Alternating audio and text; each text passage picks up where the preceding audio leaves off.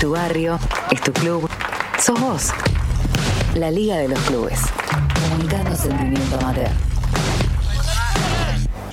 Hace unas semanas atrás tuvimos el placer de compartir el aire con eh, un nuevo compañero aquí en la Liga de los Clubes, que es el señor Sebastián Jorge. Él es un especialista, en realidad un estudioso y un investigador de los clubes y su denominación en toda la Argentina.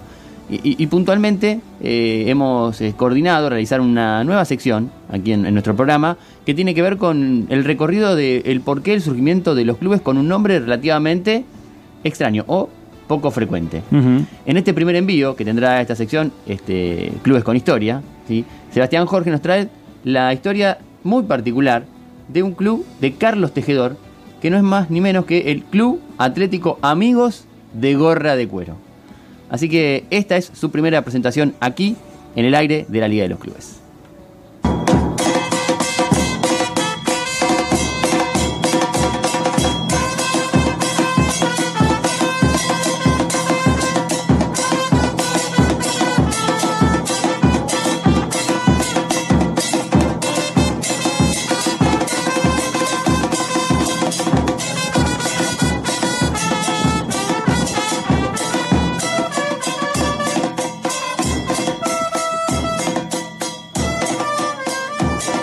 Buenas tardes a los compañeros de la Liga de los Clubes y a la audiencia. Realmente es un placer para mí contarles hoy esta hermosa historia de una entidad de la ciudad de Carlos Tejedor. Se trata del Club Atlético Amigos de Gorra de Cuero. La idea y el por qué nace esta entidad la tenemos que encontrar allá por la década del 90, cuando en los campeonatos barriales y campeonatos comerciales de la ciudad se enfrentaban, por ejemplo, en intensos y disputados partidos realmente muy, pero muy emotivos, las barriadas de la localidad, donde muchos jugadores, paralelamente a competir en esos campeonatos, jugaban también en las entidades que militaban en el fútbol de AFA representando a Carlos Tejedor. Justamente también estaban los campeonatos comerciales, que donde, por ejemplo, eh, en este caso la bodega Paso Ancho de Mendoza, que estaba afincada en Carlos Tejedor, bancaba con el, comprándole el juego de camisetas económicamente a un grupo de amigos. Algunos habían militado ya en otros clubes de la ciudad, pero sin dudas esas reuniones interminables con asado de por medio hacían que más allá de los resultados deportivos, la amistad era fundamental y era la principal bandera del equipo. Con el paso del tiempo y la desafiliación de Argentino e Independiente, dos de las entidades, de las tres que estaban y que solamente Huracán permanecía jugando el fútbol de AFA, ellos deciden, ¿por qué no? Se preguntan, fundar un club que sume un segundo equipo a la ciudad y que a partir de ahí surja una linda rivalidad deportiva con el histórico y el decano Huracán. El amigo Miguel Estampela, integrante de esa banda querida de amigos, arroja nombres cuando surge el debate del bautismo del nombre del club. Y entre tantos nombres que se barajaron y se hacía interminable dicha discusión, el compañero Miguel decide arrojar el nombre de Gorra de Lana. No fue bien recibido por sus compañeros, dado que sentían que no pegaba tanto. Y de golpe el muchacho volvió a intentar, no se dio por vencido bajo ningún punto de vista. Y en el segundo intento acertó. Sin lugar a dudas, ese nombre es el que cautivó a todos y dijeron, vamos con ese nombre. Se trata del que lleva actualmente. Gorra de cuero. Pero para complementarlo y para hacerlo más eh, completo, según lo que entendían los integrantes de esa reunión, se le agregó el Club Atlético Amigos de Gorra de Cuero.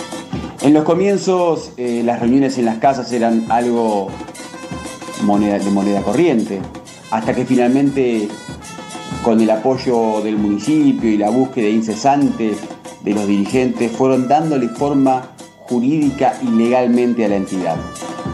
La sede actual, ubicada en la calle Gobernador Cantilo al 900, surgió a través del esfuerzo y la perseverancia, apoyados obviamente por el gobierno municipal, pudieron obtener su sede social.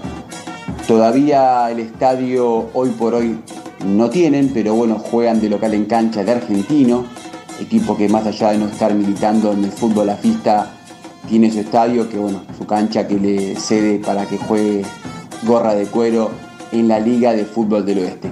Liga a la cual ingresó, obviamente porque la jurisdicción así lo indica, y a partir de ahí se empezaron a dar los duelos contra Huracán, el otro equipo de la ciudad, el histórico, que por ejemplo vio nacer a Hugo Gatti entre sus filas.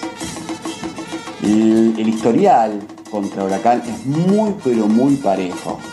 Realmente muy pocos triunfos por bando, muchos empates han marcado la historia de este gran duelo que tiene la ciudad en el fútbol nuestra querida Asociación del Fútbol Argentino. Lamentablemente en los últimos años Huracán se ha retirado de la liga y ha emigrado a la Liga de Pegojo. Esto hizo que el clásico ya desaparezca lamentablemente, pero así todo, Gorra de Cuero la sigue peleando y más en tiempos complicados, no solamente por la pandemia, sino por la economía.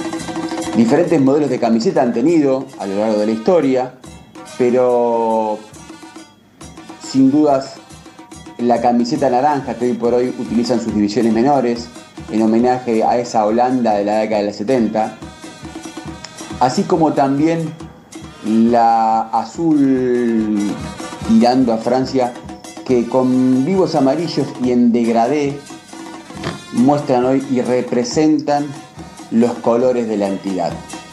La mejor campaña, el subcampeonato del 2017.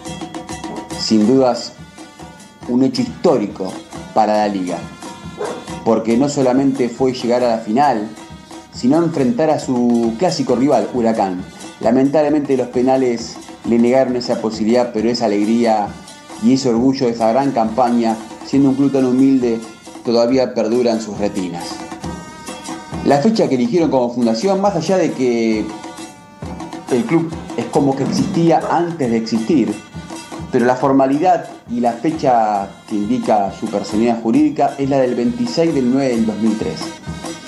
O sea que este año estará cumpliendo jóvenes 18 años. Sin dudas, una muy linda historia de este club tan simpático que por ahí trascendió con el nombre, porque es un nombre muy llamativo, pero sin dudas atrás de ese nombre hay una historia de mucho esfuerzo, como tantos clubes de nuestra querida provincia de Buenos Aires. Hasta la próxima y espero que les haya gustado esta historia. Fuerte abrazo.